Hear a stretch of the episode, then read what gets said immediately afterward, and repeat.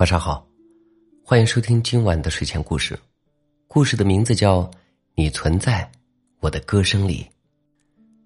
惬意的午后，小鸭子和小天鹅从波光粼粼的湖面上游过，准备去湖边芦苇荡参加一年一度盛大的联欢会。远远的就看到了今天的芦苇荡热闹非凡，湖方圆百里的大伙儿都欢聚一湖。刚刚游进。就听到了百灵鸟一曲空灵美妙的独唱，赢得了满堂喝彩。小鸭子和小天鹅也陶醉的直拍水面。时间过得很快，小天鹅看了看节目单，马上就到他们上台了，不禁内心有些紧张。小鸭子看出小天鹅的紧张，暗暗握了握翅膀，强装镇定，安慰小天鹅：“我们一起上台吧。”小天鹅依偎在小鸭子旁边，点了点头，紧紧的拽住小天鹅的翅膀，走上舞台。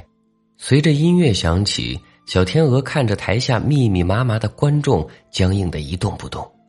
余光里，他看到小鸭子轻轻的冲他点了点头，伴着音乐唱了第一句歌词。听到熟悉的声音，小天鹅深吸一口气。慢慢的舒展身体，跳起排练了无数次、早已成为本能的舞蹈。伴唱的声音有些嘶哑低沉。小天鹅想到他刚刚听到联欢会消息时十分激动，渴望表演自己练习很久的一段舞蹈，但胆小怯场却不敢上台，为此好久都睡不着觉。是小鸭子看出了他的烦恼，咬了咬牙，主动提出愿意给他伴唱。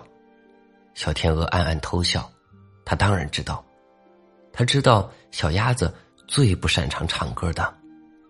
等演出结束，有一句话他一定要对小鸭子说，他想说，这其实是他听过最动人的歌声。